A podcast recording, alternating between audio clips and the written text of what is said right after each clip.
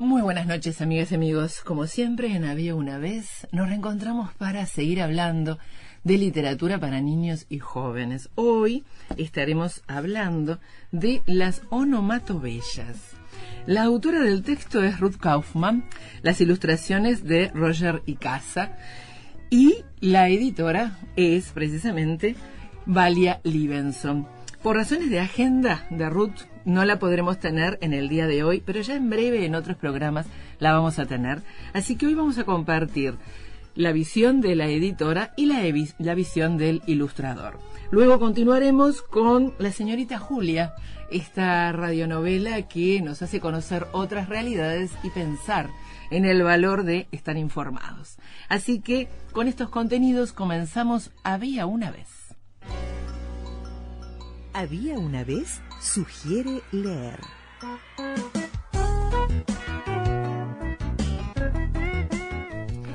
Había una vez sugiere leer las onomatopeyas de Ruth Kaufman y de Roger Icaza. Pero hoy vamos a conocer cómo fue la trastienda, que es lo que nos interesa en Había una vez, porque es una apuesta a un texto sumamente interesante por donde se lo mire, pero también es una apuesta a un objeto estético que está cuidado en todos sus componentes, desde la idea original de lo lingüístico hasta llegar a lo que es precisamente la edición por parte de Amanuense. Así que bienvenida, Valia Libenson.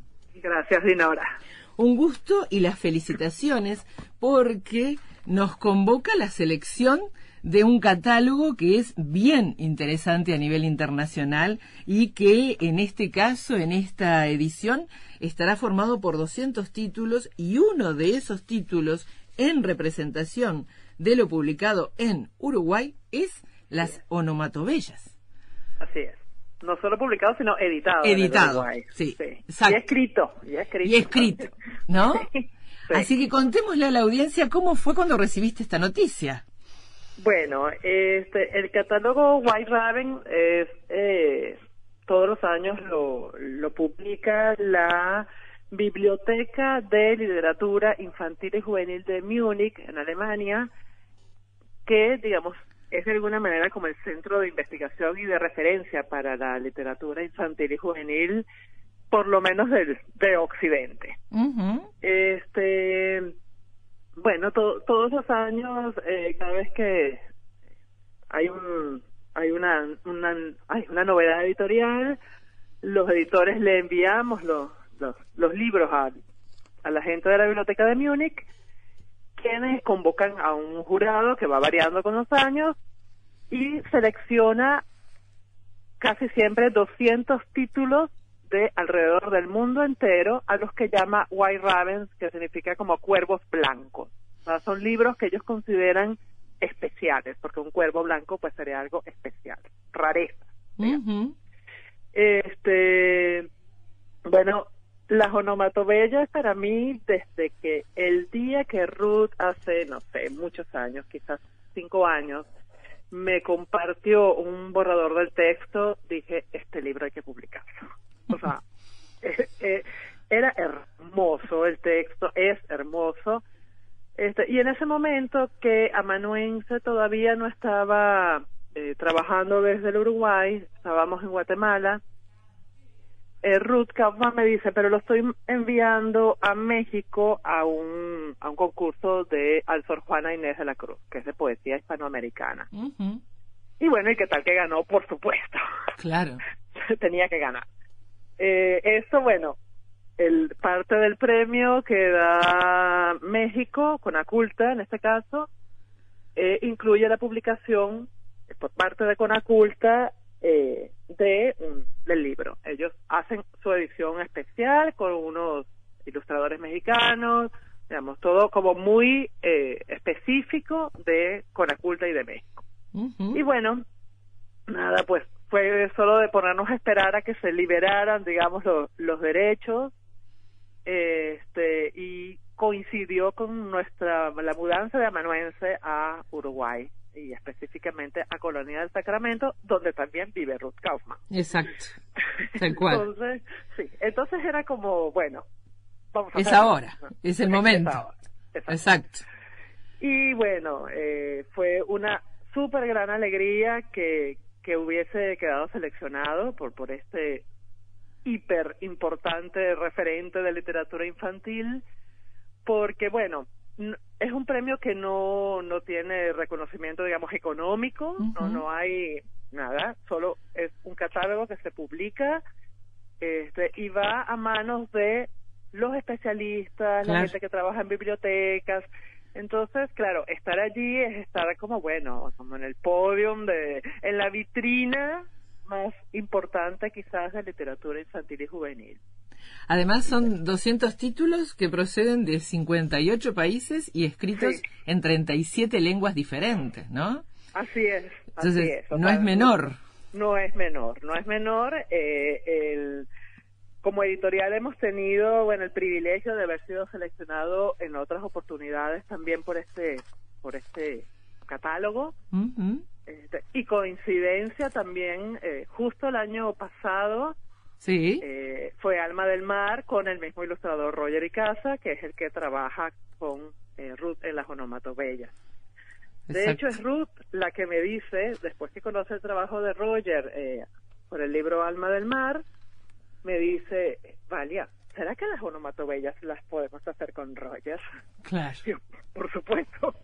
Si él acepta, le dije, este, y bueno, sí, así fue. El trabajo con Roger siempre es un trabajo maravilloso, es un tipo talentosísimo que tiene además, es cantante, actor, Sí. produce cine, todo, ¿no? Eh, y además, bueno, ha venido al Uruguay también, estuvo el año pasado, fue jurado, creo, del, del premio de ilustración, o sea, todo el tiempo eh, es, digamos, es una persona muy, muy vinculada al, al, a la producción cultural latinoamericana, ¿no? Eh, retomando el, el, el nombre, ¿no? Es decir, eh, la rareza, ¿no? Lo raro es eh, protagónico en este libro, ¿no? Y eh, lo raro porque nos hace decir de, de algo que quizás estaba en, en la imaginación de cada uno, ¿verdad? Y de ponerle sonido a este, determinadas situaciones, Ruth hilvana un poemario que transita por diferentes temas, más profundos, menos profundos, eh, que realmente eh, es, es desestructurar al lector, ¿no? Si, si el lector venía estructurado con eh, un enfoque de los libros para niños, eh, lo desestructura, pero además juega con la poesía y juega con la sonoridad, pero también con la profundidad de temas, ¿no? Así es. Sí, no es, no son rimas para niños. No. Eh, no, no. No, no. Eh, en- No es la rima fácil. Claro, en las onomatopeyas cada poema, eh, a veces por su simpleza, a veces por su profundidad, eh, se queda sonando en tu cabeza mucho rato. Tal cual. Mucho rato. sí. Mm. Este, bueno, Ruth es una excelente escritora y este fue además eh, muy rico porque había más texto. Ajá. Este, entonces, bueno, era ay, cuál ponemos o cuál no o cuál es redundante. Este, fue un trabajo muy muy cercano, eh, autora editorial, Cosa que en amanuense es poco frecuente porque normalmente nuestros autores, digamos, estamos cercanos en el trabajo, pero no cercanos de- físicamente hablando, digamos. Claro. Este, es- tenemos autores por todo por toda Latinoamérica y bueno, casi siempre la relación es virtual y, y nos vamos encontrando pocas veces al año. En el caso particular de este libro, pues terminamos siendo dos amigas haciendo un libro que nos encanta. Y bueno, creo que se nota en el libro. Totalmente. Y además la apuesta, ¿no? La apuesta a mm, que tiene que hacer un editor a darse cuenta de eh, cuando algo eh, está por fuera, si se quiere, de eh, el status quo, ¿no? Y jugarse al por fuera del status quo, ¿no? Sí, pero de alguna manera ese es un poco el sello de amanuense. Este, nos gusta, nos gustan los riesgos, nos gusta, eh, nos gusta pensar que cuando un niño o una niña eh, toma un libro de amanuense, es- entiende que es algo distinto.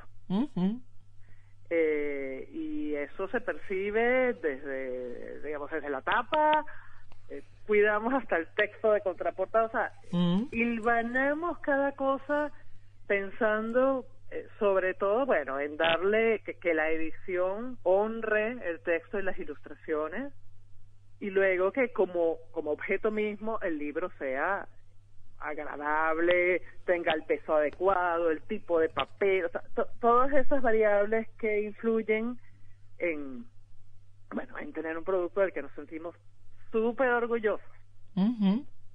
y bueno, y que evidentemente está teniendo eh, buena acogida. De hecho, el Banco de la República de Colombia, que es uno de los grandes compradores de literatura infantil de Latinoamérica, lo seleccionó y se está se está produciendo en Colombia. Ya.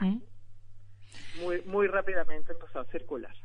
Mm, eh, en ese en ese cuidado que tú decías recién no y que y que utilizabas la imagen de la costura no todo hilvanado no eh, contémosle a la audiencia que al final tiene un glosario no de las onomatopeyas no eh, que une justamente con eh, las onomatopeyas, pero que además en la contratapa se dice, al incluir estas palabras en las páginas de los diccionarios, los lexicógrafos nos han hecho creer que las onomatopeyas son palabras corrientes, ¿no?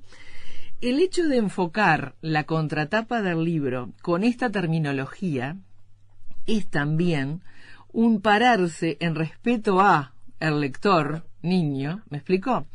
De derivarlo a otros textos, es decir, es hacer la contratapa hiper- hipertextual, pero también es hacer la contratapa desde un lugar de enfoque de, bueno, mira, hay diferentes áreas, sin decirlo, que analizan, que tienen en cuenta, que estudian la palabra, ¿sí?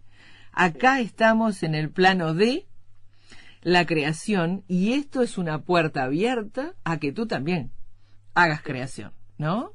Claro. Hay mucho, mucho implícito en pocas líneas acá. Ese texto de hecho es de Ruth. Eh, este, normalmente el texto de contratapa eh, lo hacemos en la editorial, eh, pero bueno, era el texto de presentación del texto eh, de Ruth y, y me pareció que era inmejorable, Total. ¿no? porque, porque además es una referencia, es un libro con el cual también se puede trabajar mucho en la escuela, ¿no? Exacto. Entonces, Exacto. eh, era hablarle a la, también al, al, al docente y bueno plantearle lo que eh, lo que comentabas hace unos minutos que se le plantea al niño lector también se le planteárselo al docente. Este las onomatopeyas bueno sí está bien son las palabras que reproducen los sonidos bla bla bla. Pero juguemos con ellas y puedes hacer eso con cualquier eh, elemento del lenguaje no Porque a lo que nos invita todo el, el conjunto de estos eh, textos es justamente a eh, crear con el lenguaje, ¿no? Es decir, a saber que es de uso, a saber que tiene funcionalidad, a saber que es mediador de conocimiento, pero también es creación de realidad, ¿no? así es Y, este sí y desde el mismo título Mm, eh, digamos, las onomatopeyas, en un, bueno, un Mm. claro juego de palabras, Sí. pero bueno, el- hubo muchos caminos hacia, bueno, las onomatopeyas, escribir onomatopeyas correcto y hacer otro juego, y dijimos, no, o sea, si vamos a jugar, vamos a jugar completo. claro. Y no ha tenido ningún eh, ninguna objeción, todo- se entiende perfectamente, eh, tanto niños como, como los docentes, los adultos, y luego, bueno, lástima que en radio no se puede ver, pero este, para nosotros es un, un aporte muy importante el que hizo el ilustrador al, al, Sí.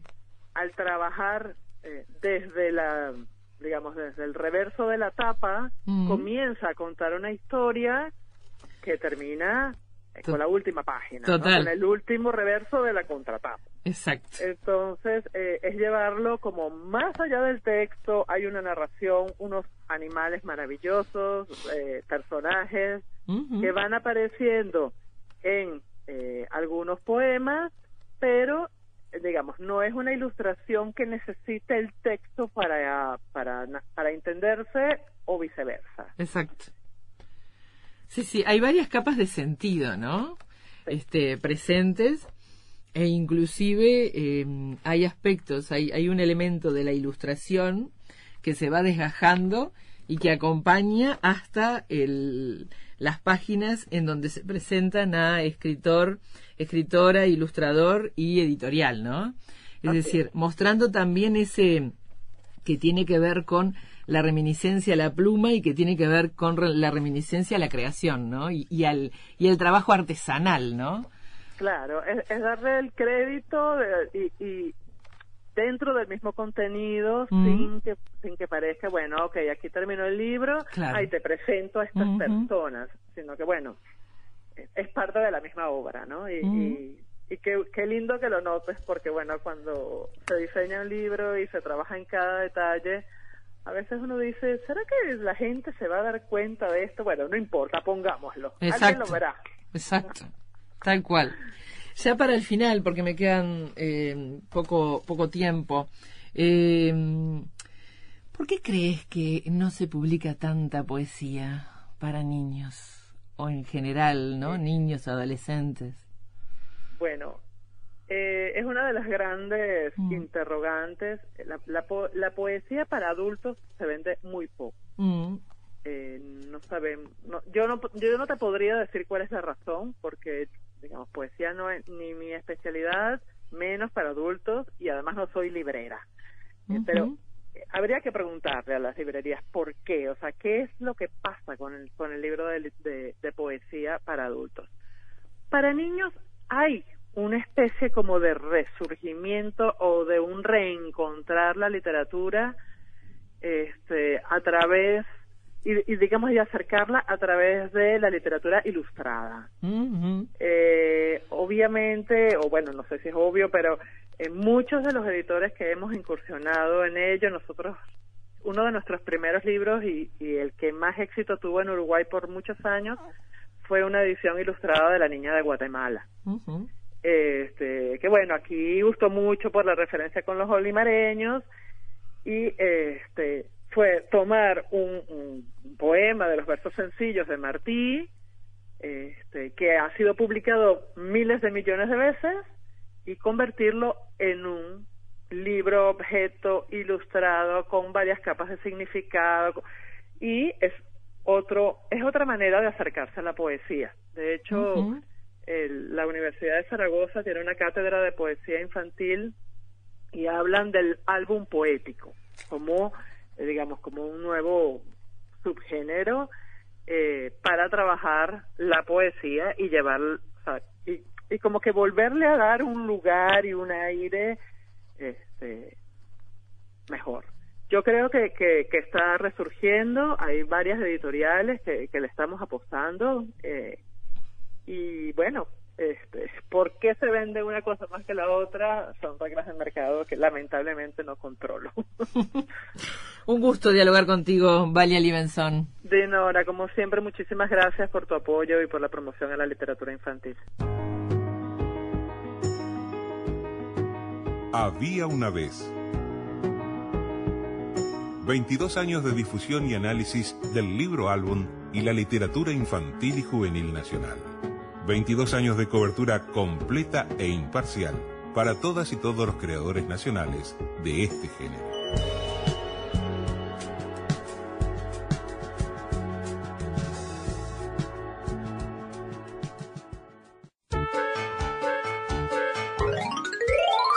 Para comunicarse con el programa Había una vez, correo electrónico había una vez radio.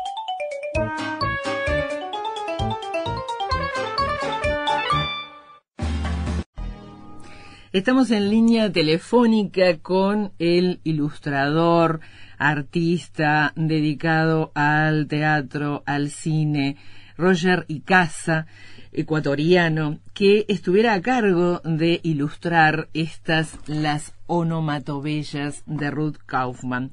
Su carrera en el campo de los libros ilustrados incluye decenas de títulos y ha merecido importantes distinciones a nivel internacional con precisamente distintos trabajos que, bueno, que lo han puesto en un lugar de relevancia y que ha formado parte inclusive de, como decía en el bloque anterior, Valia, de, bueno, el jurado del premio de ilustración también aquí en Uruguay. Alguien que está permanentemente creando, pero también reflexionando acerca de la creación y moviéndose en diferentes campos, en diferentes tipos de soportes y de áreas para esa creación. Y aquí nos acompaña telefónicamente desde Ecuador para hablar de cómo fue este trabajo para las onomatobellas. Bienvenido, Roger y Casa. Muchas gracias por estos minutos. Eh, no, muchísimas gracias a ti, Dinora. Eh, eh, la verdad un gusto escucharte y, y pues por este medio poder sentirnos más cerca. Te paso un abrazo gigante a Valia eh, y a todos los queridos amigos que están allá en Uruguay. ¿Cómo, cómo fue la, la primera sensación, la primera impresión que tuviste cuando te llegó el texto? Eh, bueno, la, la, la, primera, eh, un, un, honor para mí. Eh, a mí ya habíamos trabajado un libro anteriormente con, con Varia, Rodolfo y Amanuense, eh, que tuvimos, y fue una experiencia lindísima, un proceso, como todos los libros de álbum, un proceso largo, pero de mucho enriquecimiento. Y cuando hubo esta segunda oportunidad de trabajar, eh, Valia me, me comentó el proyecto, me dio el texto de, de Ruth y pues a mí de, de primera ya me gustó muchísimo y, y, lo primero que sentí fue que tenía un, un, reto muy grande entre manos porque la poesía eh, siempre tiene su complejidad, ¿no? Eh. Hay hay tanto tanto lenguaje ahí, ¿no? Tanta tanta eh, tantas lecturas, tantos caminos por donde uno puede irse eh, irse encaminando, valga la redundancia. Entonces yo sentí que era un reto gigante. Eh, era es un, es un texto que eh, divertido, profundo eh, y pues lo leí, lo eh, acepté inmediatamente y, y, pues nada, de ahí vino ya el, el, el, el, momento de ponernos a trabajar, de lanzar ideas, de lanzar bocetos y pues todo lo que conlleva, ¿no? Hacer un libro como este. Eh, recién decíamos con Valia que tú propones con tu trabajo de ilustración una historia que comienza en la tapa, ¿no? Eh, se va desplegando en cada una de las páginas, trasciende el, el texto en el que finaliza con el poema 25, ¿verdad? Y se prolonga hasta la contratapa, ¿no? Y le da una circularidad que también le da una apertura, ¿no? Es decir, bueno, ahora continúen los lectores, ¿no? ¿Cómo fue esa, esas decisiones de decir, bueno, mi tránsito en la ilustración va a ir por este camino? Eh, cuando yo leí el texto, cuando yo leí los, los, poemas de Ruth, yo sentí, yo sentí inmediatamente un viaje, uh -huh. un viaje, eh, y eso es lo que traté de hacer en, en el libro gráficamente. Eh, por esa razón, justamente eh, está este este padre con su hija, ¿no? Uh -huh. eh, llevando a todos estos a estos personajes que son los que nos van eh, contando un poco a través del libro eh, todas estas sensaciones que, que vamos sintiendo. Eh, lo sentí muy cercano. yo tengo una hija, uh -huh. entonces también por ese lado traté de conectar esa parte, digamos, en hacia los poemas entonces siempre lo vi así, siempre lo vi así como, como un viaje extenso, eh, de cierta forma no, no sabemos a, a, qué momento inicia, a qué momento termina. Uh -huh. Es eh, digamos que gráficamente el libro es luminoso, ¿no? O sea, no no no te encuentras con con imágenes nocturnas, pero sientes, aunque no se vea así, sientes que ha pasado el tiempo y sientes que que de cierta manera ha llegado la noche, aunque en ningún momento se la vea así gráficamente, ¿no? Exacto. Entonces, eso como que le, le, le permite, digamos, a, a, los lectores, a los niños, a todo el público en general, eh, lograr tener sus propias interpretaciones y decir, bueno, a ver, si bien aquí empieza y acá siento que termina, yo siento que eso no termina definitivamente, sino que me lleva a muchos otros lugares. Y mm, le sumas a eso un, un estilo de ilustración, ¿no? Em, que, que lo hace muy cercano. Uno, uno eh, mira cada una de las ilustraciones y lo hace muy cercano por la calidez de los colores, pero también por los trazos, ¿no? Es decir, hay, hay mucho marcado de la mano acá. Eh, que quizás ahora me digas por cuántas etapas pasaste y cómo pasó a lo digital. Pero está el trazo de la mano, ¿no? Es decir, está el trazo de, de los diferentes grafos. ¿Cuál fue la técnica que utilizaste? Sí, yo en, yo en todos los libros que, que trabajo, eh, eh, como que hago muchas pruebas, ¿no? Justamente de, de, de, de, técnica, ¿no? Digamos, Em, yo venía trabajando eh, eh, varios libros, de hecho el anterior que hicimos con, con Amanuense justamente fue totalmente digital, Alma del Mar fue totalmente digital, y yo quería romper un poco eso. Mm. Yo siempre he trabajado de una forma manual, pero no le me encanta también el trabajo digital. Entonces, en este caso, yo sentía que al, al presentarme estos poemas, un, un viaje, como te decía antes, yo sentí algo mucho más cercano, mucho más orgánico, si se puede decir. Entonces hice pruebas, hice, hice pruebas, no recuerdo si a la final le envié unas pruebas digitales que hice a, a Valia, no me acuerdo exactamente de eso, pero um, llegó el momento de que dije, no, quiero trabajar esto en acrílico. Entonces la, técnica que utilicé es acrílico con, con pincel seco, todo el libro, eh, no, tiene, no hay nada de agua en, la, en el trabajo de, de ilustración y solo tenemos solo utilicé cuatro colores eh, cuatro cuatro cuatro tubos de acrílico en el en todo el libro. Entonces el trazo eh, eh, como, tú ves bueno los yo lo que intenté también es que muchos de los bocetos que presenté a mí me gustan mucho los bocetos. De hecho yo pienso que muchas veces en los libros mucho de esa magia que existe en los bocetos, esa soltura, esa libertad de los bocetos, a veces se pierde en el trabajo final.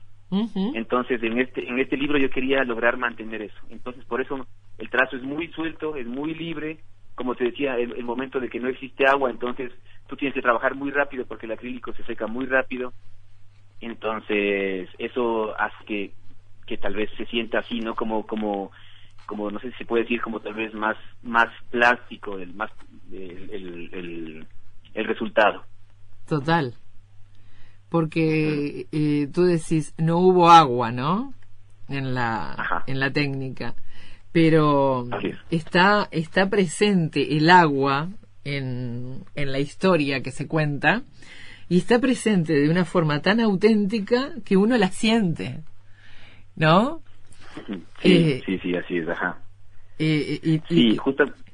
Sí, sí justamente lo que lo que dices tú, claro, sí, totalmente, ajá. Otra de las cosas que vale resaltar que, que, que tú dices eh, es, eso, ¿no? Porque este viaje, claro, es, mm.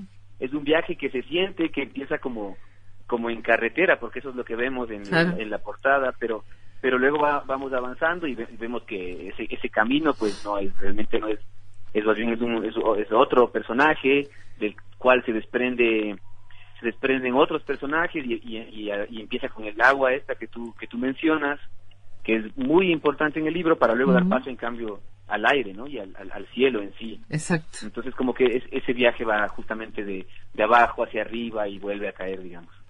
Y además eh, tú lograste eh, los dos planos, ¿no? Es decir, una visión de lo real, pero también de lo surrealista, ¿no? Este, y, y cómo puesto en juego eh, al mismo tiempo, ¿no?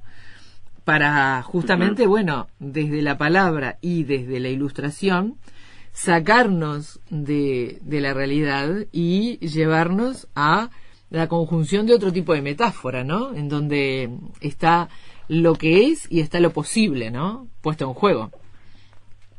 Así es. Sí, eh, yo, tenía yo tenía que lograr eh, reflejar eh, todo ese, digamos, lo que me estaban entregando, esa, esa confianza inmensa de, de tanto de Valia, de Rodolfo, de Ruth, hacia mí. Entonces, eh, el momento de, entregarme estos poemas que para mí justamente me llevan hacia muchos lugares, eh, me mantienen, digamos, me, tienen, eh, o sea, me, hay un reflejo de lo real, como tú dices, pero al mismo tiempo me, me llevan hacia un mundo ideal. Entonces yo tenía que lograr reflejar gráficamente eso también, estar, al, estar a la altura, digamos, estar a la altura del, del texto, ¿no? Entonces, ese siempre va a ser uno de los retos más grandes cuando trabajas un libro como estos.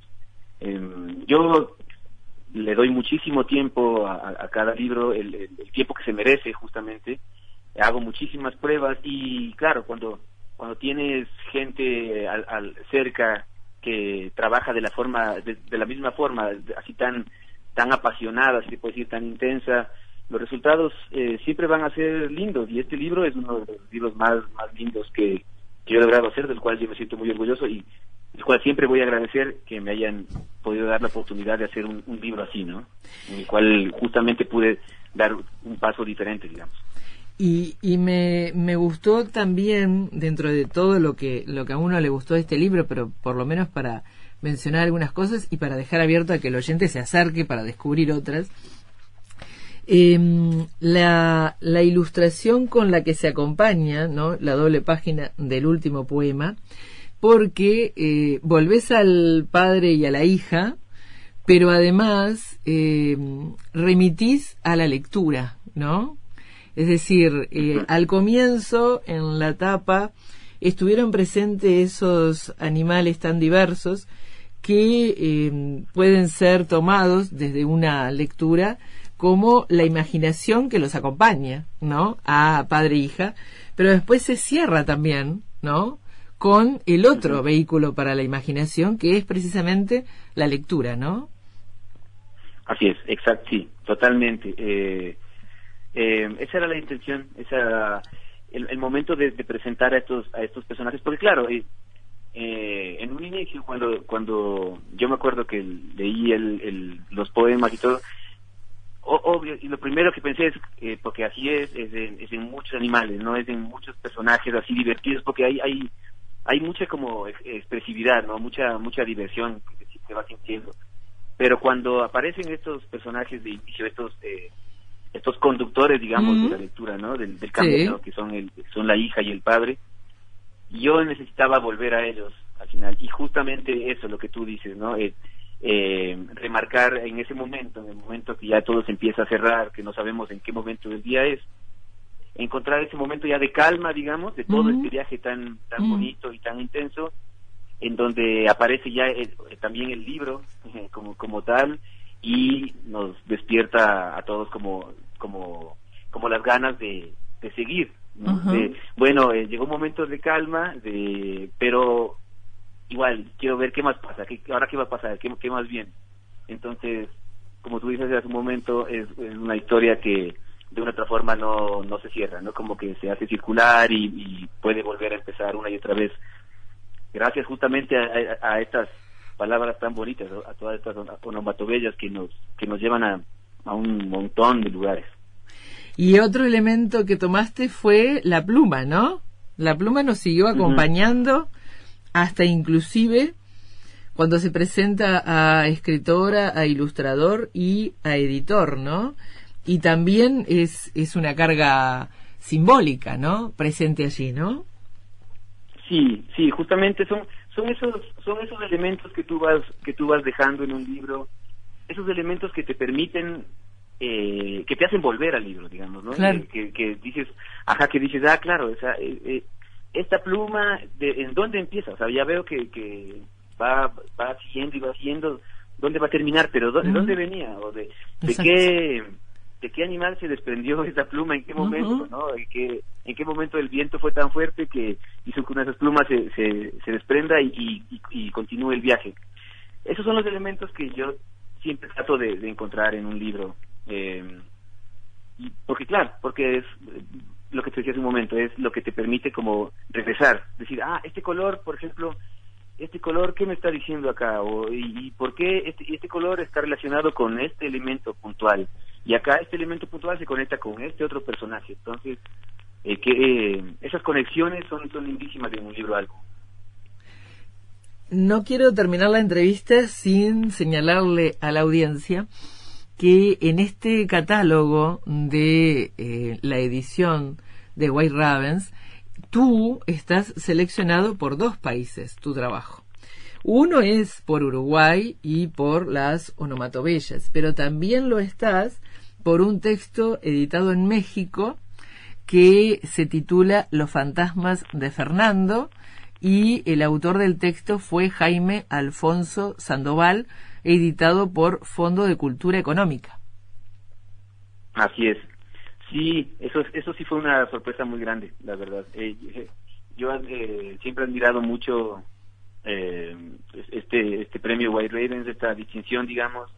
Para mí siempre ha sido un sueño y bueno, con a Manuel se lo hemos logrado dos veces, lo cual es increíble, porque la, primera la tuvimos con Alma del Mar, ahora con las Onomatobellas. Eh, y bueno, y, claro, hubo esta sorpresa de encontrarme también con este otro libro que también le tengo mucho cariño y que es muy distinto, no muy muy diferente a, a, las Onomatobellas. Son imágenes solo en blanco y negro, es un es un es un ya no es un libro álbum sino es un libro ya un libro ilustrado se puede decir no eh, con, mucha muchísima carga de, de texto y, ilustraciones que van acompañando al, texto. Pero sí, para mí fue una, imagínate, fue una sorpresa gigante poder, poder ver eso. Realmente em, eh, demuestra también la versatilidad de eh, tu labor profesional, ¿no? Eh, ah, sí, a mí personalmente hay dos tipos de ilustradores, ¿no? yo, yo siento, hay el ilustrador que, que ha encontrado su voz propia, digamos, y que y que la mantiene y que yo respeto mucho. Eh, no sé, por decirte, por ejemplo, Quentin Blake, ¿no? Tú ves ilustraciones de él y tú siempre te das cuenta que son, que de él, él está ahí siempre, ¿no? Es, esa, esa soltura en el trazo, esa, esa tinta negra con, con, con, con acuarela encima. Y hay otros ilustradores que son como que van siempre eh, buscando diferentes caminos, y van experimentando. Eh, yo soy del segundo tipo. A mí me gusta siempre como no, no quedarme en un solo lugar porque siento que siento que me voy estancando de cierta manera. Eh, entonces eh, hay, hay hay hay editoriales que buscan lo uno, que es como tener al ilustrador que se lo reconoce inmediatamente. Hay otras editoriales que confían más en un poco de experimentación. Yo he tenido la suerte de, trabajar eh, tal vez con esa eh, con esa gente esas editoriales que te permiten ir por nuevos lugares por nuevas, nuevas búsquedas. Entonces cuando por ejemplo Valia se acercó a mí y me, dijo que quería hacer este segundo libro conmigo yo quería hacer algo muy distinto a lo que hicimos con Alma del Mar. Y eso creo que se nota bastante. Tal vez mucha gente puede sentir que mi trazo sí está ahí pero gráficamente sí hay una diferencia grande no un gusto dialogar contigo, Roger y Casa, y felicitaciones desde aquí, desde Había una vez. No, muchísimas gracias a ti. Eh, mando un abrazo gigante. La verdad, eh, me alegra, me han alegrado el día. Acá están llegando a ser las nueve de la mañana, cuarto para las nueve, y yo feliz de poder conversar con a través de, de ti y tu programa con, con todo el Uruguay. Había una vez 22 años de difusión y análisis del libro álbum y la literatura infantil y juvenil nacional. 22 años de cobertura completa e imparcial para todas y todos los creadores nacionales de este género.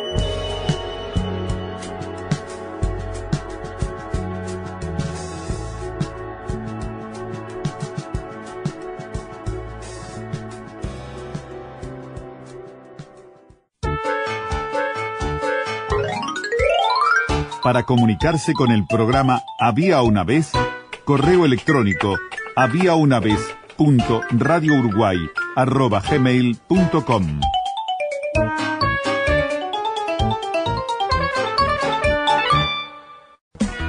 Había, una, vez. Así comenzó esta historia. Había, una, vez. La de darle a la literatura para niños y jóvenes un lugar en tu receptor para conocer a sus creadores, escritores, ilustradores, editores, lectores.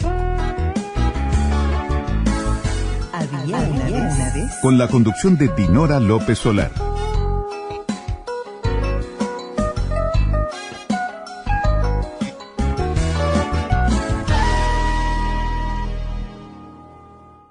Buenas noches, amigas y amigos. Como siempre, en Había una vez nos reencontramos para seguir hablando de literatura para niños y jóvenes. Hoy tenemos el gusto de entrevistar a Ruth Kaufman. Así que vamos a tratar de sacarle el jugo a la entrevista porque hay muchos temas para conversar con ella. Ya el fin de semana pasado estuvimos dialogando con la editora de las onomatobellas y con el ilustrador Roger Icaza. Así que ahora vamos a sumar a la actriz y fundamental de esta obra, que es la autora, pero no solamente vamos a hablar de este libro, vamos a hablar en general de la escritura y en general de lo que es leer y escribir con un sentido fundamentalmente y con un sentido crítico y creativo. Así que estos son los contenidos de Había una vez para la noche de hoy. Si queréis saber el nivel de desarrollo de un pueblo, preguntaos qué, cómo y cuándo lee. Germán Sánchez Ruy Pérez, español. Ruth, eh, fuera del micrófono se estaba diciendo que desde Colonia a veces se corta la transmisión Así es. de Radio Uruguay. Sí, sí, pero en el centro de Colonia, no te estoy diciendo en la ruta. Claro. Bien, trataremos Bueno, de mejorarlo. Buenas Hola, noches, bienvenida. Muchas gracias por invitarme. Ruth Kaufman, argentina, que se enamoró de. Colonia. Ah, eso te iba a decir. Ya- Argenguaya. Bien, neologismo porque lo sentís. Lo, lo inventó eh, Carlos Mar- eh, Martínez, Sí. el de la Casa del Agua. él Y dice- tú te sentís Sí. Uruntina o Argenguaya. Sí, Bien. Sí. ¿Y te enamoraste de Colonia sí, sí. también? Sí, sí, sí. Yo digo que soy coloniense, no sé si es todo un tema lo de las nacionalidades con, con el que mucho no, no me identifico. Porque ponen una frontera, ¿no? Y vos, y vos siempre... Yo creo eh, que sobre todo en la literatura Ah, lo que importa es dónde vivís, no dónde naciste. bien. Y dónde, en el, dónde estás viviendo y dónde ejerces influencia y dónde sos influenciado. Eh, por ejemplo, los libros que se compran de autor nacional. Me parece una antigüedad ese concepto. Gente que nació acá y hace muchos años vive en otro país y es considerado autor nacional. Y hay gente que vive acá hace mucho tiempo pero no nació. ¿Qué es la nacionalidad? Bien. O sea, por ahí no discuto, es un concepto con el que yo no me siento feliz, pero eh, importa dónde vivís, importa dónde vivís. El MEC eh, lo entiende así, eh, los, las becas, los fondos, las, eh, los premios son para los residentes y los... Eh, pero otros otros organismos no lo entienden así y me parece que en el arte la verdad es que el lugar donde naciste no es solo lo que importa.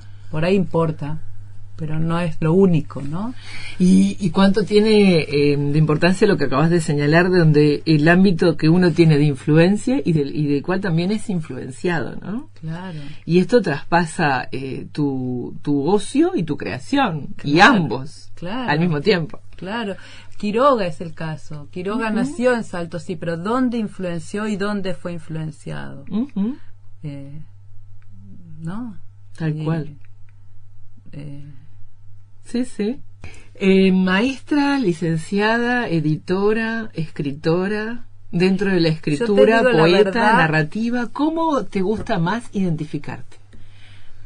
yo me siento mejor con los verbos que con los Bien. sustantivos ¿Y entonces? Yo ¿Cuál digo, elegirías? Escribo poesía. Bien. Escribo cuentos. No me considero. No me, no me llevo bien. Me di cuenta que era un tema de gramatical en el fondo. Que lo mío no son los sustantivos. Escritora, editora. Bien. eh, cada vez que hay que llenar un formulario se me complica un montón. Eh, volvemos a el tema de estructuras y libertad, ¿no? No, no tanto de estructura ¿No? y libertad, sino que eh, es como mucha gente le pasa, se hace eso mientras lo haces, o sea, si es- escribo, Bien. no sé si soy poeta, soy narradora, escribo, es un verbo, una acción, no sé, me siento más cómoda. Eh, Y en ese sentido, en la escritura, ¿te sentís más cómoda cuando escribís poesía? Puede ser, puede ser, puede ser. No sé si cómoda es la palabra, pero eh, Me parece que es, eh, es mi lugar más de origen, sí, la poesía. Sí. Eh, yo entré, digamos, a la escritura por la poesía y también escribí narrativa y escribo narrativa, pero mi lugar me parece más de pertenencia es la poesía, sí. Y, y, la poesía eh, a veces está más eh, explícita y a veces está menos explícita, ¿no? Este, presente más y, y por momentos hasta eh, la vas descubriendo a medida que vas eh, entrando a las diferentes capas de sentido, ¿no? Digo como lector, ¿no? Mm. Me, me parece también presente ese aspecto. No sé. No sé. Eso ya es tuyo como lectora, Dinora. ¿Cómo surgió las onomatobellas? Eh, ¿Cuál, cuál dirías que sería la génesis? A mí me encantó. ¿Sí? ¿Y qué es lo que te gustó? A mí lo que me gustó es esas diferentes capas, ¿no? ¿Cuál es el que te gusta más? Ay, el que habla del pensamiento. El de Ah. Ese es el que más me gusta. Cosas que no hacen ruido. Exacto. Que no precisan un Las piedras, la luz, el pensamiento. ¿El pensamiento? Ese me parece que tiene tanta profundidad y tanta carga filosófica y da para tanto. Nah, es bastante para mí sí. No, tiene más de una capa. Claro, porque yo empecé a enumerar las cosas que no hacen ruido. Las piedras no hacen ruido, la luz no hace ruido y el pensamiento no hace ruido. Pero qué ruido, ¿qué hace dentro de la cabeza? ¿Y cuántas veces? Precisa un ¿Cuántas veces se lo silencia? ¿No? Ah, no lo pensé ah. por ese lado, mira. Lo pensé desde el lado de eh, el silenciarlo. Ah, no, yo lo pensé desde el lado del run run que uno tiene adentro y que precisa cada tanto. Claro, yo lo pensé desde el otro lugar. Bueno, pero no sé si sería así porque pero que nunca precisan un ese que vos decís no se precisa. Mm. A veces sí. A veces sí, me ah, parece. Ah, también. Ah. ¿Cómo surgió? Mira, Las onomatobellas. Yo eh, tendría como dos orígenes. El primero, cuando yo me encontré con esta lista de mm. este señor. Sí, además lo pusiste aquí, eh, eh, gracias a José Martínez de Sousa. Sí. ¿No? Sí. La encontré en un, en un blog, no me acuerdo ya qué blog, y ya la leí, me pareció que estaba leyendo poesía. Me encantó, me encantó esta lista de onomatobella. Yo de niña fui muy lectora de de historieta y la onomatopeya es mm, fundamental, en la historieta. Pero en el fondo, eh, yo me acuerdo, mm, yo tengo mala memoria, pero cuando yo estaba en la secundaria, un amigo mío ya estaba en la universidad.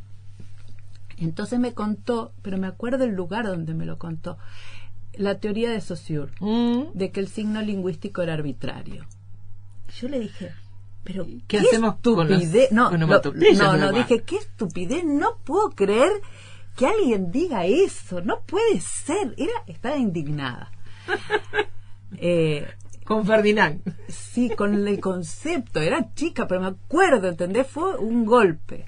Y después, bueno, sí, me parece extraordinario el concepto, ¿no? Ahora me compró por lejos y realmente me encanta leerlo a, a Saussure y ese concepto. Pero hay una ilusión eh, en, en,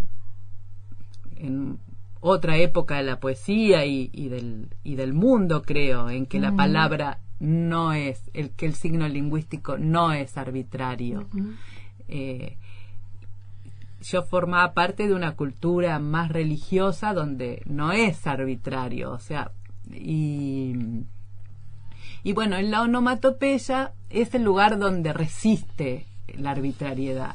Es arbitrario también porque eso está en el poema Guau, que ves los distintos... los, diferentes... Cómo ladran en diferentes idiomas los perros. Claro, claro, y ahí te das cuenta que es tan arbitrario como, como otro, pero bueno, es, al mismo tiempo no es tan arbitrario, ¿no? Porque intenta... Eh, representar eh, un sonido del mundo. Entonces, me parece que por eso me por eso me fascinó la lista de Sosa, me parece que resonó en algo como muy mío de, de la relación con las palabras. Y en esa en esa relación con las palabras eh, la frase encaja perfecto cuando decías eh, no me defino como escritora, ¿no? Sino que yo escribo, ¿no? Esa relación con las palabras se agudiza en esos momentos, pero también se agudiza para que cuando pasemos a la otra etapa, yo leo, cuando esté otro, ¿no? Ejerciendo el acto de leer, también eh, pueda eh, de alguna manera centrarse en las palabras, ¿no? Es decir, yo siento que em, tú pules el trabajo, eh, pasas por varias capas de escritura y de, elaboración, como para que cuando llega al lector, el lector eh, se encuentra con un objeto que lo lleva a centrarse en las palabras, ¿no? Y desde allí poder volver a otros temas y a sí mismo, ¿no? Eso es por lo menos lo que lo que pareciera. intento en este libro y en este, para mí es hermano de uno que se llama Los Rimaqué. Mm, los Rimaqué. Eh, que, bueno, está descatalogado, así que lo voy a reeditar en alguna otra editorial. Eh, intento llegar a los niños. Eh, eso y, y, funciona, ¿no? Porque yo lo, lo he leído con niños y pero funciona también con los adultos. Sí, sí, sí, sí, también, también, sí. Vamos a leer este porque si no la gente no va a entender el, wow, wow. leer. Digo, porque el que no vio el libro y solo un sonso pudo encerrar en un solo wow el precioso idioma de los perros. Quizás podamos explorar su intrincada variedad diciendo wow, wow, woof, woof, bup, bup, au, au, gaf, gaf, warf, warf, one, ouf, huff, ninguno de los cuales servirá si una tarde ladrar nos resulta indispensable. Hay una nota al pie que dice que en español se dice wow, en alemán se dice wow, en inglés woof woof, en catalán bup bup, en portugués de Brasil au au, en ruso gaf, en holandés warf warf, en japonés wan, que no lo sé pronunciar, ¿no? Porque quizás todos suenan igual al final. En francés waf, y en ucraniano haf. Así que los perros ladran diferente en cada idioma. Y el kirikiki en inglés también, ¿vos sabés inglés? no. El kirikiki en inglés es extraordinario, es extraordinario. Eh, es mucho más difícil. Hay que hacer un first. Los gallos hacen un first para cacarear. Em, eh, volver a, cuando estábamos quizás más cerca de los animales, ¿no? Bueno, eso, eso también me, me llamó la atención. Este, el de Kirikiki, este es uno de los que más me costó. Tengo muchas versiones, muchas. Y tan, eh, muchas versiones del mismo texto. Sí, pero muchas. Y tampoco estoy, no es de los que más logrado está. Pero lo que me di cuenta es cuántos onomatopeyas había para los animales de granja, digamos, pero muchas. todos tenían su, su onomatopeya. Eh, y entonces me hizo pensar en eso, que, que esas palabras nacieron en ese vínculo cotidiano que hubo durante mucho tiempo entre los humanos y los animales, ¿no? Como dice acá, cuando humanos y animales, agua, techo, pan y hambre, sin pensarlo compartían. Eh, que ahora pasó ese tiempo, ¿no? Pero, pero fue muy largo en la historia. Fue muy largo en la historia y fue muy significativo eh, lo que eliges para dar cuenta de ese proceso de la historia, ¿no? Es decir, que a veces lo olvidamos, ¿no? Todos, todos los animales, hay más, ¿eh? Tienen onomatopeya. eh, no todos los animales, o sea, en español no hay una onomatopeya, el cocodrilo, claro. hay, eh, sí, sí. Son de aquellos con los que establecimos vínculo, ¿no? Sí. Eso quería contar en ese poema. Eh, esa. Vamos a ir a una pausa y continuamos el diálogo con Ruth Kaufman. Un mundo de palabras en Había una vez. Seguimos dialogando con Ruth Kaufman y me gustó lo que dijiste recién antes de irnos a la pausa, ¿no? Frente al poema que eh, en el que está la onomatopeya Kikiriki, decías tengo tengo muchas versiones, ¿no? Y aún así este no quedé conforme totalmente, ¿no? Em, ¿Cómo es cuando cuando yo escribo, ¿no? En ese proceso, ¿cómo son eh, las diferentes escrituras? Eh, ¿Qué lleva a que quedes o no conforme? Eh, ¿Con qué criterio? ¿Cómo pesa ahí la editora, la escritora? ¿Cómo se conjuga todo, si es que se conjuga todo? Para decir, no, ya está, se terminó, no hay más borradores. No, y bueno, a veces te quedas conforme y, en general el poema sí que uno queda re feliz es cuando parece que lo escribió otra persona. Bien.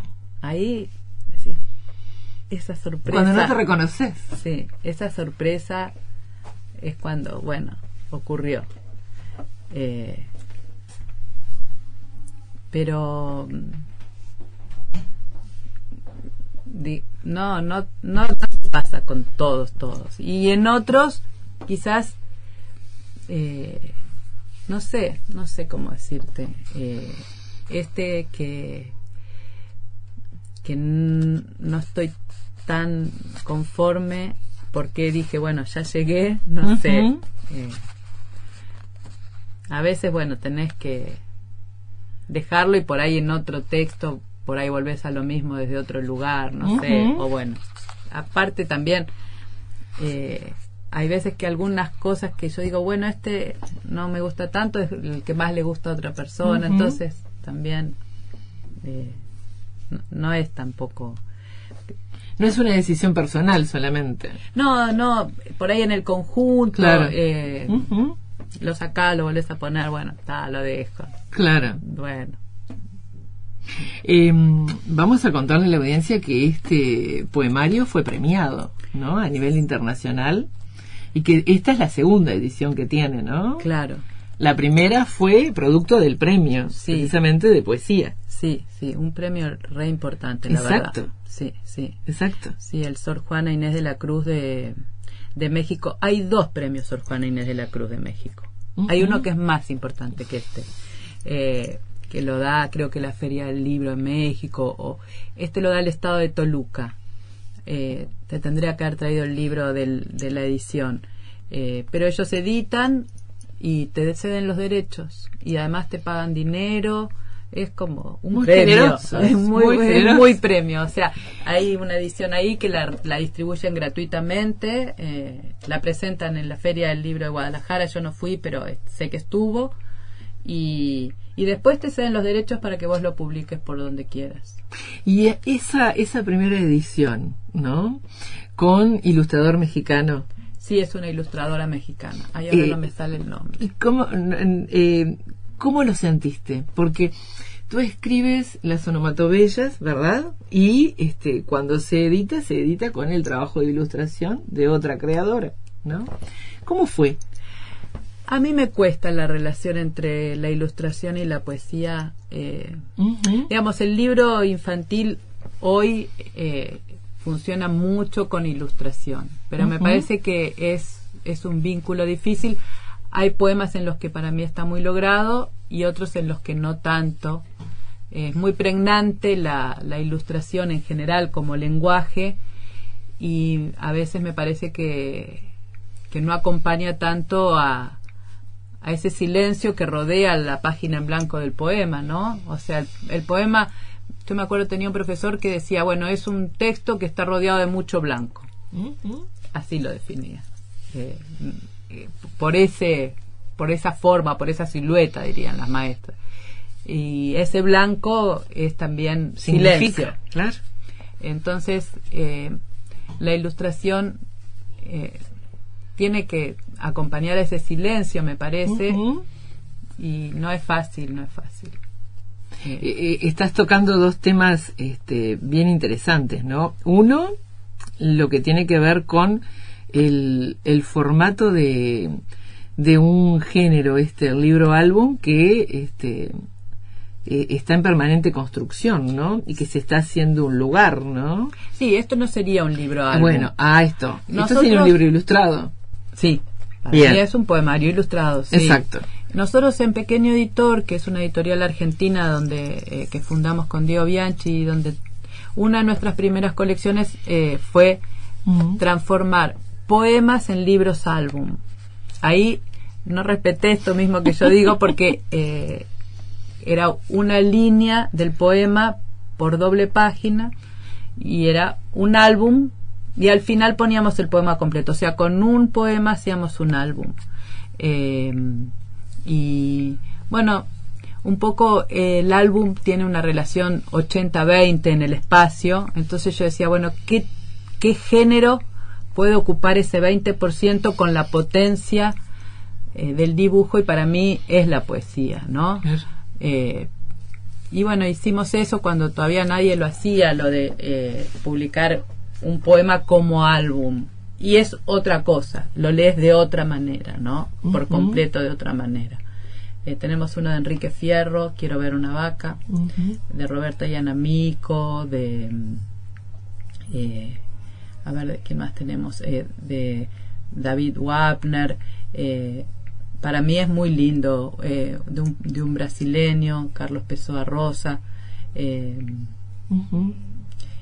Pero, Y era poner la, la poesía también, ¿no? claro. Y el, el gancho, si se me permite el término, era la ilustración, Claro, ¿no? yo Pero siempre el digo camino era la poesía. Vendíamos liebre por gato. me gustó. Porque Claro. la, la gente se pensaba que compraba eh, un cuento y estaba comprando un poema. Claro. y que se diera cuenta después. Liebre ¿no? por gato, para mí es eso. Pero, eh, sí. Eh, eh, ahora, pero volviendo justamente a este es un poemario ilustrado, ¿no? En esta segunda edición, luego de que eh, el premio Sor Juana te libera los derechos, acá hubo un eh, poder determinar, bueno, con quién hacemos el libro ilustrado. No, eso lo decidieron los editores. Ah, también. Sí, sí. Bien. Sí, sí. Sí, está, está- a mí me gusta, está muy lindo. ¿Te- te Ah, gusta sí, el- trabajo? Sí, me gusta, me gusta. Tengo mis páginas preferidas. Claro. Pero bueno, eh, ¿Cuáles son? y a mí me gusta cuando hay más silencio. Esta, Ajá. por ejemplo, ¿no? Cuando hay más silencio me Poema gusta 25. más. Sí. Eh, cuando hay más sugerencia me gusta más que cuando... eh. Pero bueno, eh, es tiene un hilo narrativo que le encontró Sí, Roger y Casa que me parece muy interesante y es otra lectura Claro. Eh, que está interesante Suma. suma suma y además es es es un modo obligado te diría no. Eh, Obligado para el lector, No, obligado para el autor, mercado. para el mercado. sí un libro para niños sin ilustraciones hoy no existe Claro. no sé, habría que inventar esa colección. Por ahí en novela, eh, sí, pero... eh, Cuánto, eh, qué interesante lo que decís, porque cuánto eh, el mercado editorial eh, tiene diferentes formas de eh, presión, entre comillas o sin comillas, cuando se trata de los libros para determinadas franjas etarias, ¿no? no, bueno, todos los, los objetos culturales están dentro de, de fuerzas diferentes y está bien que así sea. Eh, no me parece mal. Es un objeto cultural que forma parte de circuitos culturales y comerciales y los géneros no son decisiones personales, no son decisiones que tienen que ver con muchas cosas y, y está bien que así sea porque eso genera también modos de lectura. Si cada uno decidiera bu- bueno, puede ser que haya gente muy creativa que gen- crea géneros, ¿no? Eh, son. El, el otro día yo estaba dando un taller de haiku. Bueno, sí, Bayo creó un género, pero un, un sujeto cada mil años de historia, crea un género y si te pones a estudiar un poco, tampoco es que lo creó de cero. En realidad hizo una modificación en un género que ya venía de antes. Eh, entonces, eh, sí, creo que sí, que hay que tener humildad. Está bien, eh, uno está dentro y justamente porque existen los géneros, vos podés escribir. ¿no? Si no tuvieras esas tradiciones culturales en las que consciente o inconscientemente estás. Ah, no podría. No, no. Eh, dice Bastín, ninguna palabra rompe el silencio universal, ¿no? Eh, entonces, y, y, y, cuánto eso está presente tanto en, en, la escritura como en la lectura, ¿no? Sí, en el habla, en todo, en todo, ¿no? Sí. y, y cuánto eso también influye a la hora de la conjunción, como tú decías, ¿no? Es decir, con otros códigos, ¿no? Es decir, claro. con, no es solo con la palabra, ¿no? Claro, porque la historia del libro infantil eh, nace con la ilustración. Mm.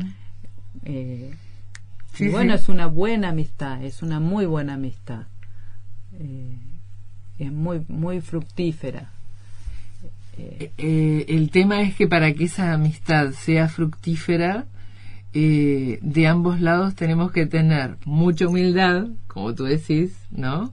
Y mucha humildad sostenida en mucha reescritura, reboceto, ¿no? Pensando, ¿no? En, porque... Que dialoguen. exacto, que dialoguen y siempre indirectamente estás pensando en el otro, ¿no? En el que lo va a recibir, ¿no? Porque si no, este, eh, no lo no lo cuidas tanto también, ¿no? Claro.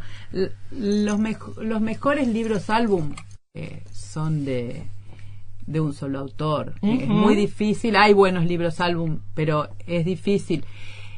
Y pasa también que eh, son pocas las personas, a mi entender, que manejan con maestría los dos lenguajes.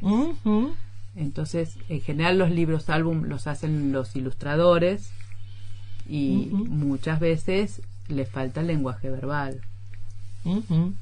Porque los, los grandes manejan con maestría los dos lenguajes, pero es bien difícil.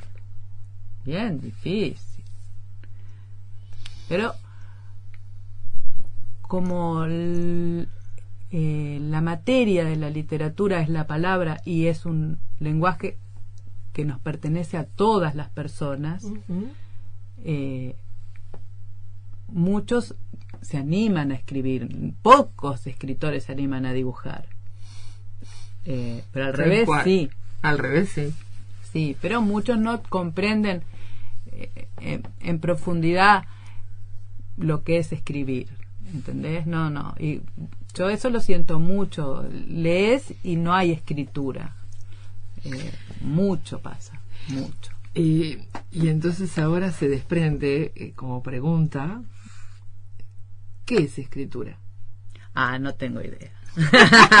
ni en pedo te la decís. Pero entonces quiere decir que hay mucha, mucho de intuición.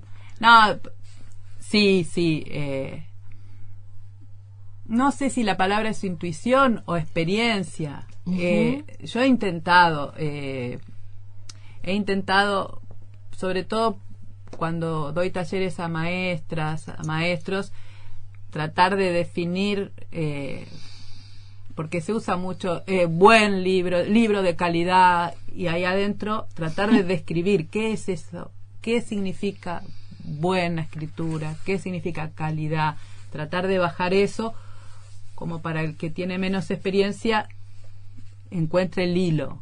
Es bien difícil porque, suponete, una de las ideas que yo tiro es, en esos libros eh, bien sencillos, ¿no? Unos álbum para, para primera. Vos lee las dos primeras eh, páginas, o las tres primeras páginas. Cerra el libro, anticipa el final. Después léelo si todo lo que anticipaste se cumplió, mm, mm.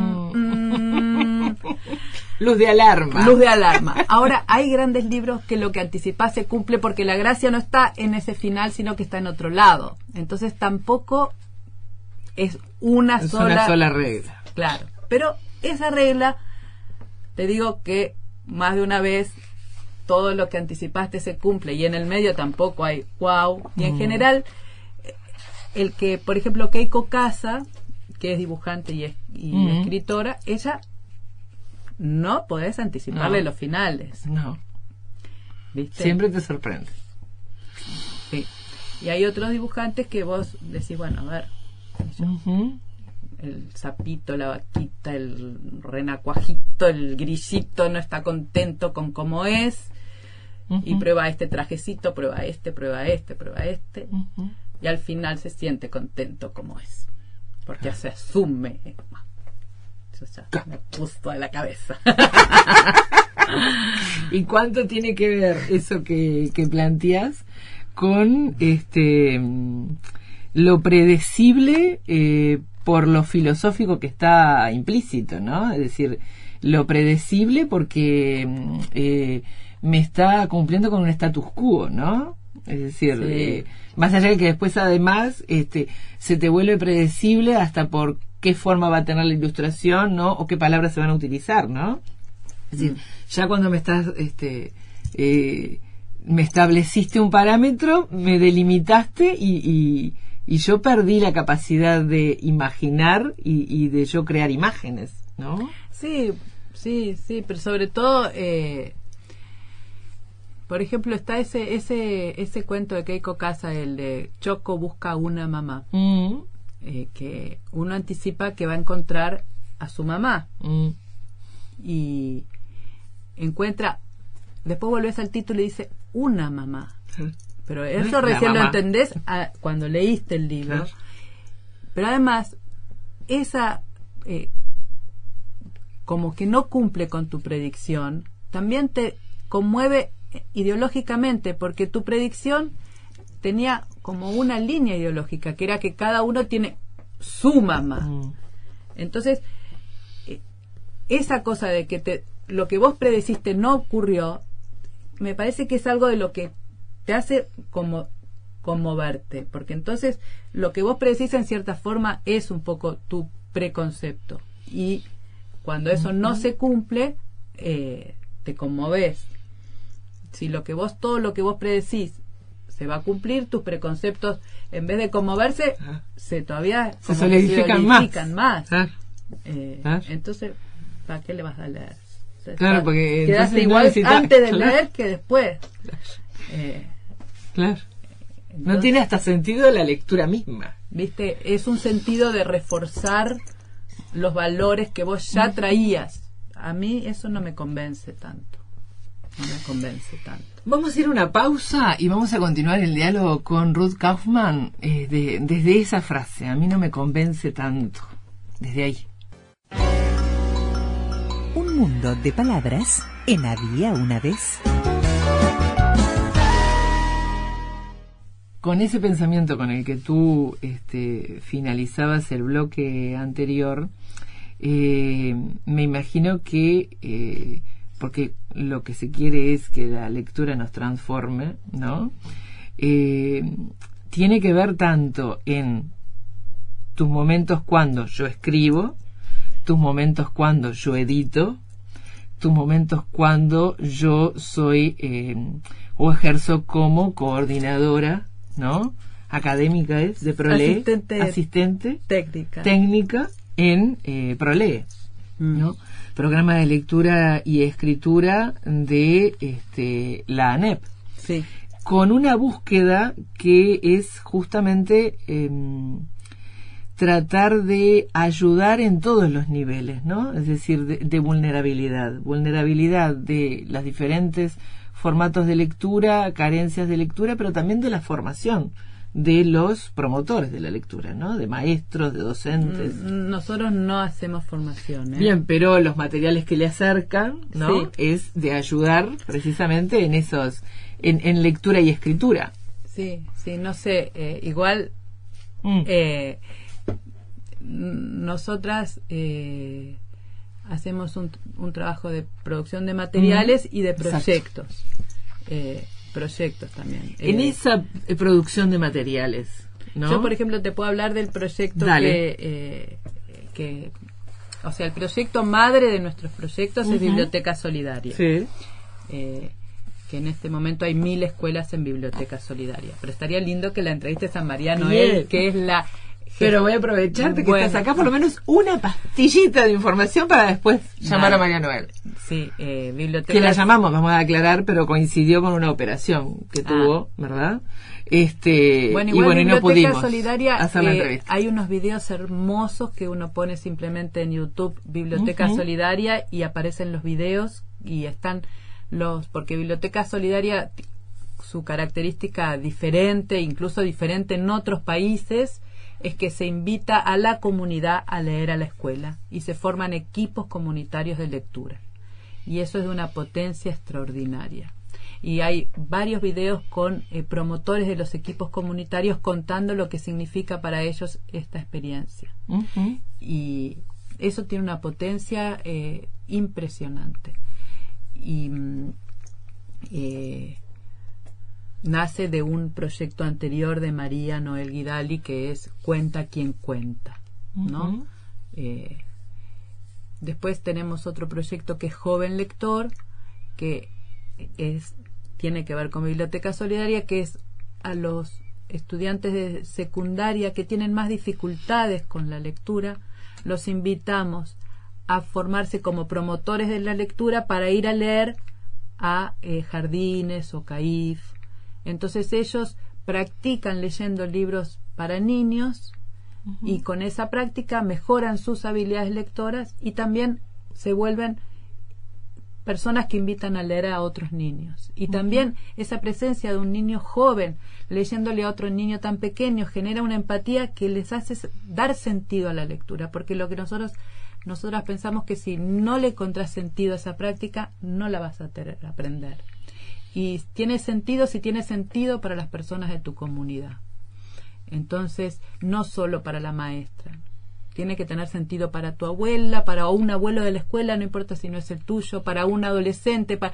Ahí cuando vos ves que, ah, mira, toda esta gente valora esta práctica, entonces vos la mirás de otra forma.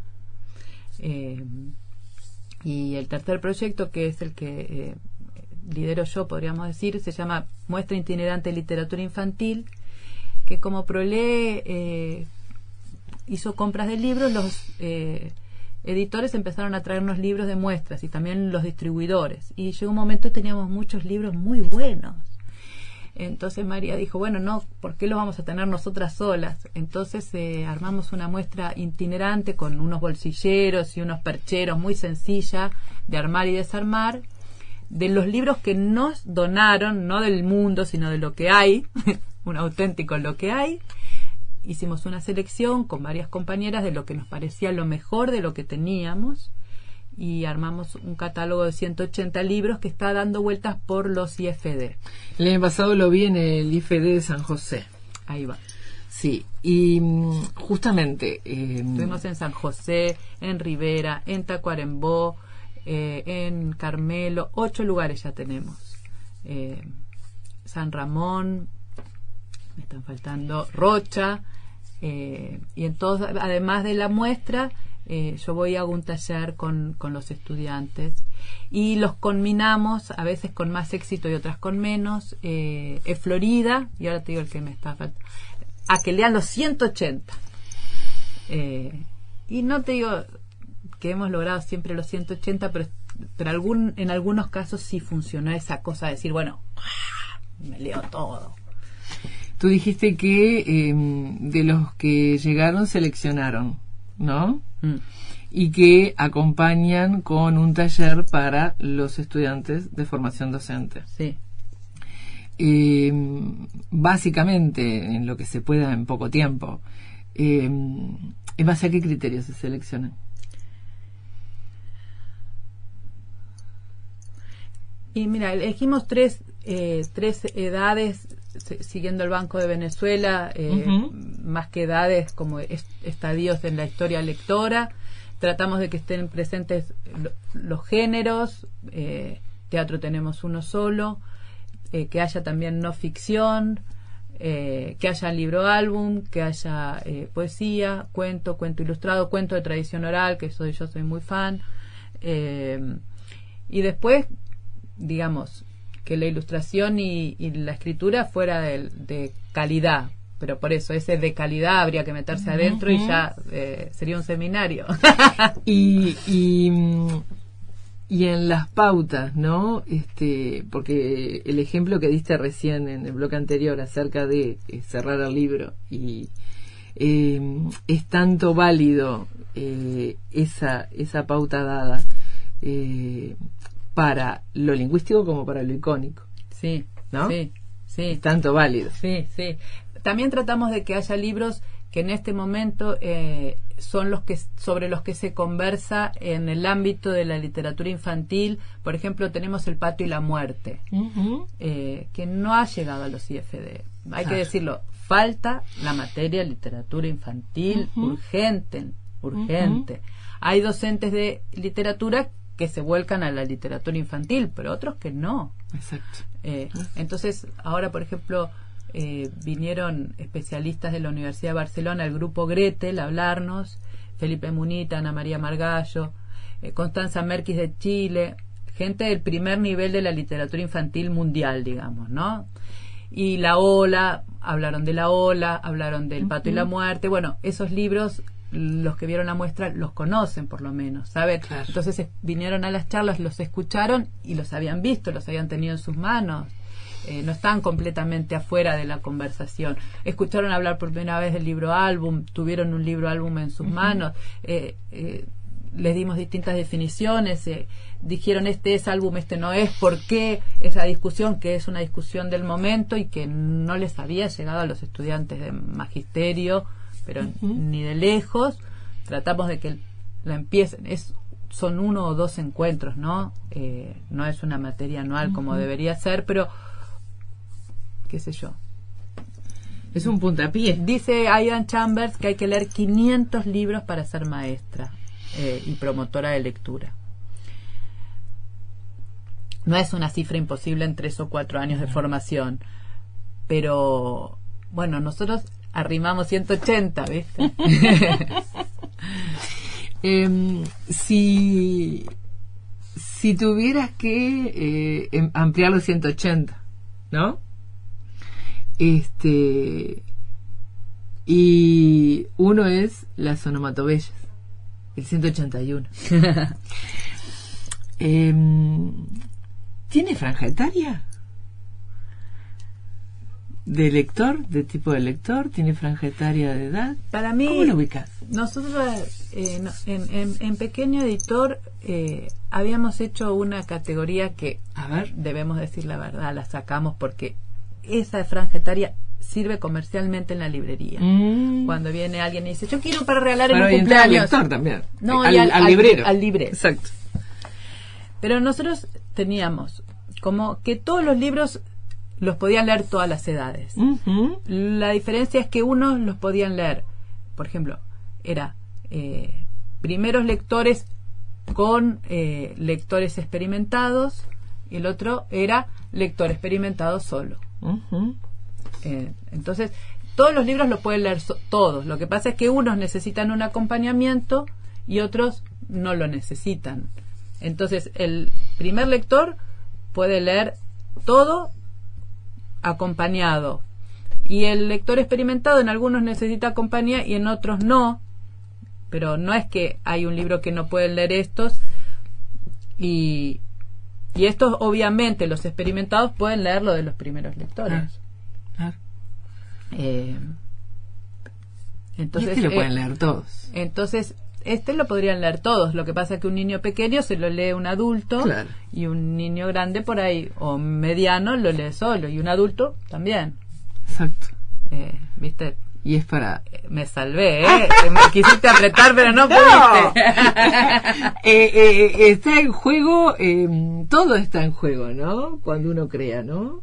Es decir, los diferentes roles por los que transitas de escritora, de editora, de promotora. Sí, ¿no? yo mira, este, este libro, mira, mira la historia, ¿no? todo. Es, es- es- hay cosas que son especiales porque yo, para sacarlo en pequeño editor, eh, no quería tomar la decisión yo, ni tampoco poner a la que es ahora nuestra directora, Raquel Franco, en la incomodidad de decidir. Entonces se lo dimos a una editora externa sin decir lo que era mío. Mira. Y ella dijo que le gustaba, pero que no lo recomendaba. Ajá. Yo dije, bueno, está. Eh, son las reglas del juego que inventé yo, las voy a cumplir. Claro. Entonces lo empecé a mandar a concursos. Eh, este fue el cuarto concurso al que lo mandé. Eh, en el primero nada, en el segundo nada, en el tercero nada. Y en el cuarto gané el primer premio. Menos mal que no te dejas vencer por la tercera es la vencida, ¿no. ¿No? Yo Menos mal que, seguís. El, el jurado, yo decía, es el mismo en todos los concursos. Dijo, basta, premiémoslo así, no lo mandan más. ¿Viste? Y si, y si me lo hubiera sacado en pequeño editor, no me ganaba el premio. Claro. Eh, así que las vueltas de la vida. Exacto. ¿No? Sí. Y también porque hay momentos, ¿no? ¿Cuánto, cuánto pesa para una historia o para un autor este, los momentos, ¿no? Porque yo no sé No, cuánto tiempo cuánto hubo. tiempo que lo Por eso, con cuánto, todos los concursos claro, y y cuánto no. tiempo hubo, ¿no? Pero a veces este, se dan condiciones culturales, ¿no? De determinados enfoques también, porque eh, el mundo de la literatura para niños y jóvenes va cambiando también y va cambiando la, la mirada desde el mercado, ¿no? Jurados, mercados. Entonces, era el momento del cuarto, ¿no? Sí, ese jurado, andás a ver, yo no los conocía, ¿no? El, el que sacó la primera mención es Adolfo Córdoba, el de. Linternas y Bosques, que Sí, este- sí. El es un- blog es un, es un divina, Sí, divina página. Sí, Muy inteligente. sí, y está muy, digamos, muy en el ambiente. Sí, sí. Y mm, un libro precioso el de él, ¿eh? Precioso, precioso. Eh, podría haber ganado tranquilamente. eh, las vueltas, ¿no? Las No vueltas sé de la vida. Sí, sí. sí. Un gusto dialogar contigo, Ruth Kaufman. Muchas gracias. Bueno, gracias a vos. La recomendación a la audiencia acercarse a todos los libros de ella, pero fundamentalmente a este Las onomatobellas. ¿Vamos a leer uno o no? Dale.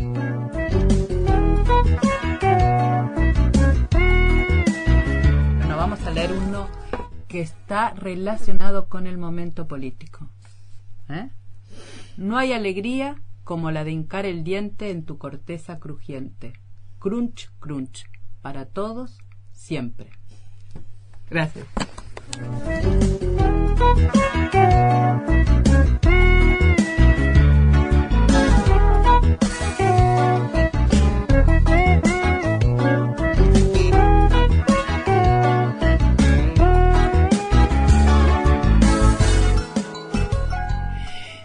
Esta noche tuvimos el gusto, desde hace tiempo que teníamos pendiente, dialogar con Ruth Kaufman. Así que desde aquí el agradecimiento a Ruth que está dedicando el libro y a la audiencia a acercarse a su obra y a estas onomatobellas.